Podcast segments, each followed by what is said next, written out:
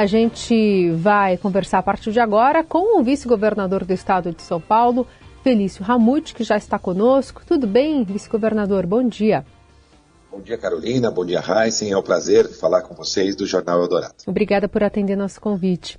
Bom, no início da gestão, o senhor foi nomeado para coordenar as ações do governo na região da Cracolândia. Disse, inclusive, ter encontrado uma situação bem confusa, caótica do ponto de vista administrativo, administrativo com dificuldade, inclusive, para ter acesso aos dados sobre internação de gestores anteriores. Antes até de entrarmos em questões pontuais, eu gostaria da avaliação do senhor geral da situação aos quase cinco meses de governo se, por exemplo, o governador Tarcísio está satisfeito com o seu trabalho. Olha, Carolina, é, primeiro, é, ao longo da campanha, o governador Tarcísio deixou muito claro que iria apoiar a prefeitura da cidade de São Paulo em relação à situação da região central. Ele deixou, isso muito claro e ao longo da transição ele já me incumbiu dessa tarefa, que logo nos primeiros dias uhum. é, da gestão nós começamos então um grupo de trabalho, escutando muitas pessoas, especialistas na área, para apresentar uma proposta é, para a população. Essa proposta foi apresentada é, ao longo do mês de fevereiro e nós pudemos colocar as diretrizes dos, das, das novas propostas e ações previstas dentro da nossa gestão. Com base nisso, uma das principais dela, do ponto de vista do acolhimento, às pessoas em vulnerabilidade, os usuários das cenas abertas de uso, era é, a entrega e concepção do hub de cuidado com crack e outras drogas, que funciona agora ali na Rua Prates e que foi entregue dentro dos 100 dias de governo e já é, há 10 dias tem feito atendimentos que têm feito a diferença na vida daquelas pessoas mais vulneráveis. Além disso, outras ações sendo direcionadas junto com a Secretaria de Segurança Pública, também com a Secretaria de Habitação. Portanto, tudo acontece dentro do cronograma previsto do nosso plano de ação. E depois, ao longo aqui da nossa entrevista, posso te dar alguns números, inclusive, em relação a esses 10 dias de atuação do Hub de cuidado de crack e outras drogas, ações também da segurança pública. É, já podemos, então, eu queria um, a gente queria um balanço do senhor, governador, então, desses primeiros dias de funcionamento e como é que é feita a abordagem aos usuários para que eles cheguem ao Hub. Sim. Bom, primeiro, essa é uma das é, mudanças em relação àquilo que havia sido feito anteriormente, ou que, ou que estava sendo feito. Né? O governo do Estado de São Paulo se comprometeu a criar este hub baseado em algumas diretrizes. Né? A primeira das diretrizes é a abordagem qualificada. Então, uma equipe de abordagem qualificada, indo até as cenas abertas de uso, e para quem está nos acompanhando, para explicar um pouquinho, a gente chama de cenas abertas de uso aqueles lugares hoje espalhados em alguns pontos da região central, onde tem um acúmulo de pessoas consumindo drogas. Então, esses esses técnicos de abordagem vão até o local com veículos, fazem esta abordagem, levam até o hub, e o nome chama hub, porque é um local onde você tem várias é, fontes que podem trazer pessoas para lá para sair numa única rede de cuidados. Ao chegar no hub, nós temos que respeitar a singularidade daquele usuário, entender a história, fazer uma análise clínica e oferecer um leque de tratamentos, seja através dos CAPs, dos grupos de mútua ajuda, como Amor Exigente, Narcóticos Anônimos, seja através do acolhimento em comunidade terapêutica, internação para desintoxicação ou internação em clínica psiquiátrica ou hospital geral. Portanto, é um leque de linhas de cuidado. Não se trata de uma linha de cuidado. A gente tem que respeitar essa singularidade. Para dar um exemplo, ao longo do tratamento, é, existem usuários que, se você aproximar da família, isso vai ajudar no tratamento. Existem usuários que, se você aproximar da, da família, pode atrapalhar o tratamento, que às vezes ele está lá até por conta é, de uma família desestruturada. Então, nós temos que respeitar a singularidade. O terceiro ponto é a integração. Quando nós recebemos, e a Carolina citou a situação é, do início da gestão, onde a gente via algumas é, ou muitas ações da prefeitura, mas desconectadas com o governo do Estado. Era hora de conectar todas as ações e todas as entidades. Então, para isso, nós criamos grupos de trabalho. Toda terça-feira, eu, pessoalmente, me reúno com os grupos de trabalho, tanto da Prefeitura quanto do Governo do Estado. A Prefeitura, o Edson Aparecido, é que, que coordena os trabalhos dentro da prefeitura deste tema, o prefeito Ricardo Nunes assim o fez, e nós passamos a utilizar as estruturas Estado-Prefeitura de forma conjunta, reuniões conjuntas, ideias feitas de uma forma também integrada, até mesmo a contagem de usuários das cenas abertas de uso, que agora é transparente, publicada toda terça-feira, teve que ter uma metodologia única, porque o município contava de um jeito, a saúde de outro, a polícia militar de outro, a GCM de outro. Então também fizemos ali uma integração de um protocolo para contagem e um número único para que todos pudessem, inclusive, depois medir os resultados. Então, além dessa ação integrada com a Prefeitura e Estado, nós trouxemos a sociedade civil, igrejas, entidades. Então, nós temos é, a Aliança de Misericórdia da Igreja Católica, a Cristolândia, é, o, o Amor Exigente. Então, nós aproximamos esse equipamento público para que também os missionários possam fazer essas abordagens nas ruas e levar até o nosso hub. Em 10 dias, nós, é, o hub já fez 1.278 atendimentos, mas eu vou separar para ficar mais claro para quem está nos escutando, foram 146 internações, seja em comunidades terapêuticas, por volta de 60, em hospitais gerais, por volta de 65, e em casas de passagem, por volta de 20 internações. Além disso, dentro do Hub nós também temos um CAPS. Né? Ali ele cuida de forma ambulatorial também das pessoas. Foram 647 atendimentos no CAPS, não necessariamente para pessoas distintas, mas atendimentos. E atendimentos sociais, são 631, são também um acolhimento social, uma, às vezes uma informação, uma ajuda para a pessoa, às vezes, que quer tirar uma identidade, ali a gente encaminha para os locais certos. Portanto, de atendimento foram 1.278. Então, isso mostra realmente a importância do Hub já nesses primeiros 10 dias, e ao longo dos próximos dias e meses, é, ele tende a aumentar o seu trabalho de atendimento, é, porque as equipes, de forma completa de abordagem, vão estar ainda mais nas cenas abertas para que a gente Sim. possa fazer esse trabalho de acolhimento. E, e nessa Paralelo contagem... a isso, Rai, Desculpe, Carolina, nós fizemos uma ação com a Secretaria, não só com as ações efetivas, mas passamos a publicar no site da Secretaria semanalmente a contagem de usuários das cenas abertas de uso e também a apontar todos os tipos de crimes que aconteceram na região central, é, com a coordenada georreferenciada no mapa. Então você pode entrar hoje no site da Secretaria de Segurança Pública, quantos furtos de celular é, aconteceram é, na semana passada na região central. E aí você consegue ir acompanhando. Além disso, esses dados são muito importantes para que eles possam é, nos dar é, é, o resultado sobre as ações que estamos realizando. E é importante para você fazer gestão, você tem que ter informação.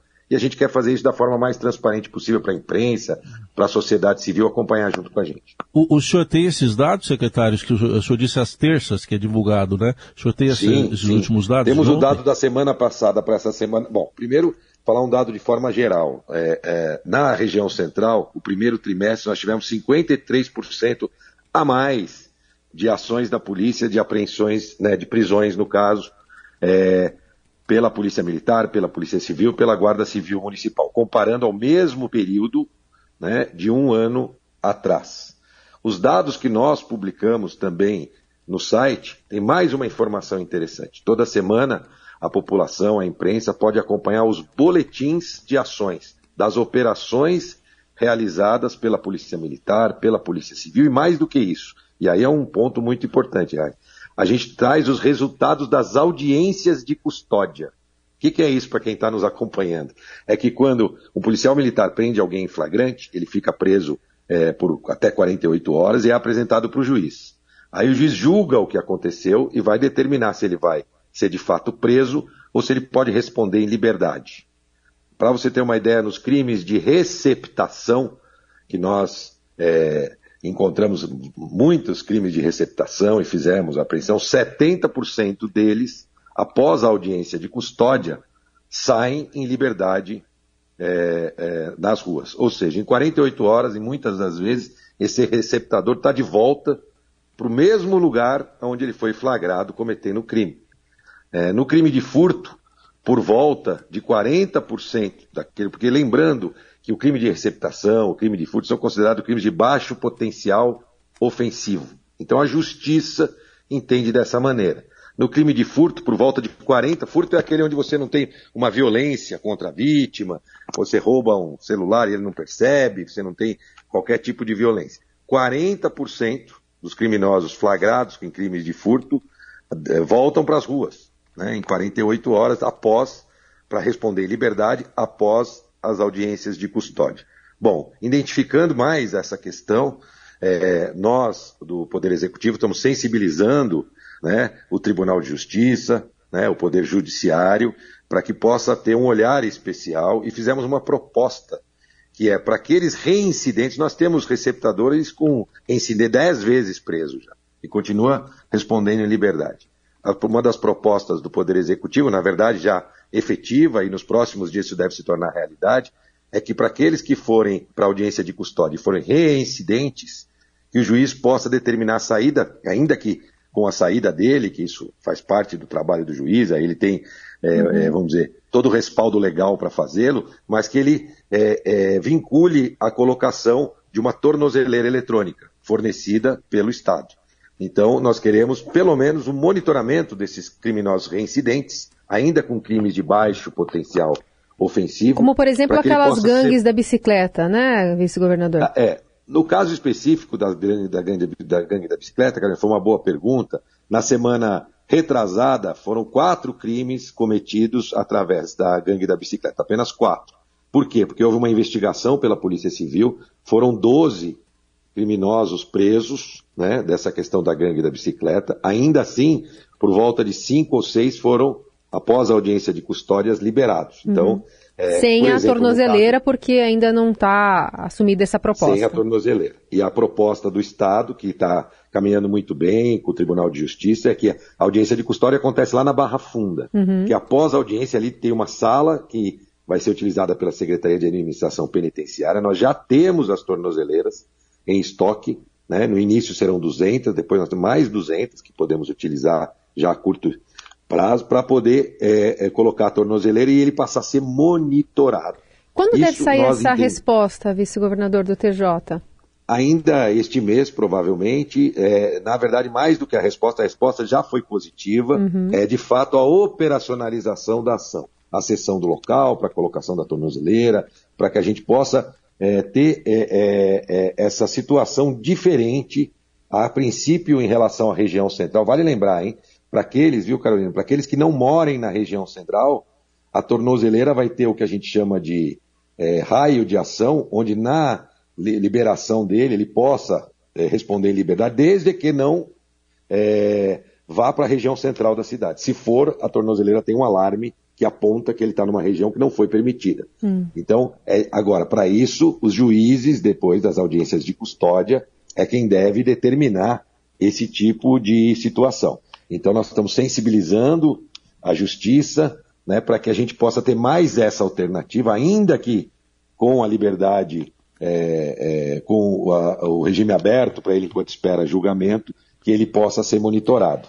Então são ações, como você pode ver, muitas ações que dependem de todos, todas as uhum. entidades, a gente falou do cuidado através das igrejas, entidades sociais e também legislativo, executivo, judiciário atuando juntos. Existe um olhar especial, por isso que o governador Tarcísio tem acompanhado, e aí, voltando àquela sua primeira pergunta, tem acompanhado a evolução dos trabalhos. Claro que está muito longe do que nós consideramos o ideal.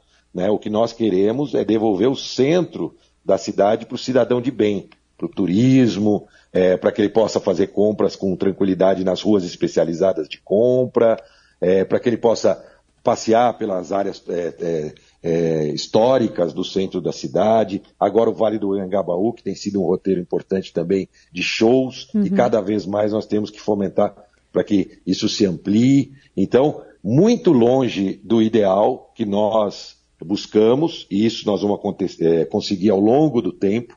Não existe solução mágica, é importante deixar claro a quem está nos escutando, a você, Carolina Heissen, a sua grande audiência. Não existe solução mágica do dia para a noite é trabalho contínuo, inclusive com ações, e aí eu vou citar algumas ações que devem acontecer também, como por exemplo a mudança do horário da coleta do lixo, que é às seis horas, e é muito comum que o usuário rasgue o saco, busque alguma coisa de valor para trocar por drogas, e se a gente antecipa essa coleta, a prefeitura fazendo isso, isso é, ajuda a dificultar né, é, essa situação para que ele possa receber esse acolhimento social uhum. é, é, de forma melhor. A, a, ação nos ferros velhos da região central, fiscalização da prefeitura, que também deve acontecer este mês. Nos ferros velhos, a gente tem ferros velhos na região central que, infelizmente, é, acabam sendo utilizados fora do horário, até 24 horas, e como ponto de troca também, às vezes de fios, cabos. Então são várias ações concomitantes, Sim. prefeitura e Estado,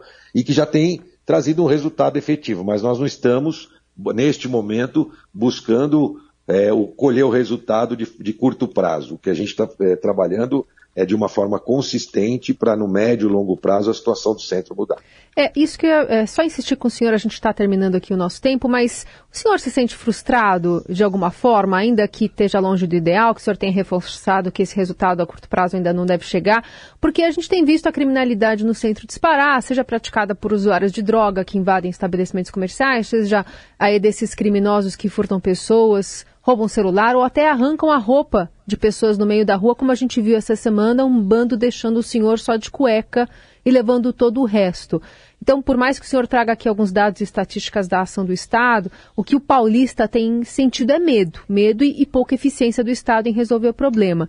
Há algum tipo de frustração ou é, não se esperava uma grande mudança a curto prazo realmente? Olha, pelo contrário, Carolina, os resultados já de uma semana em relação à outra, quando a gente começa a medir, e esse é o, a gente tem que tomar muito cuidado, né?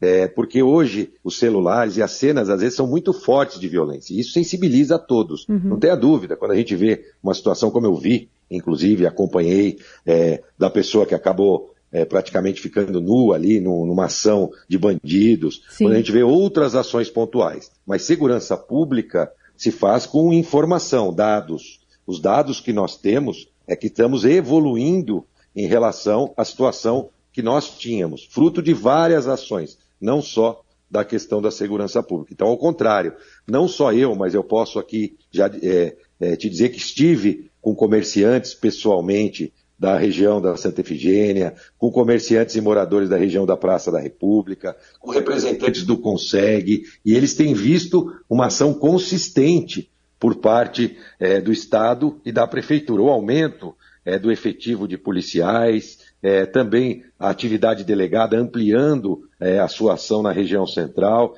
Então, ao contrário, o que a gente vê é a população que há muitos anos, vamos lá, mais de 30 anos convive com um problema como esse, da questão é, das cenas abertas e também de situações de violência é, no centro de São Paulo, vendo trabalho efetivo sendo efetuado. Uhum. A gente tem a questão da praça também da que agora passa por uma é, é, reforma, é, uma modernização. Então, ao contrário, os números mostram, por exemplo, que os resultados de uma semana para outra já foram de diminuição em relação é, a criminalidade, mas isso não se mede de uma semana para outra. Tá. É, a gente precisa comparar, por exemplo, esses três meses com os três meses é, do ano passado. E uhum. posso afirmar para você que nós temos menos ocorrências nesses três meses, muito longe do que nós consideramos o ideal para o centro da cidade, para que as pessoas possam se sentir seguras. Então, o, isso só reforça, na verdade, é, a nossa motivação de acordar cedo, todas as secretarias envolvidas, prefeitura, estado, arregaçar as mangas uhum. e continuar trabalhando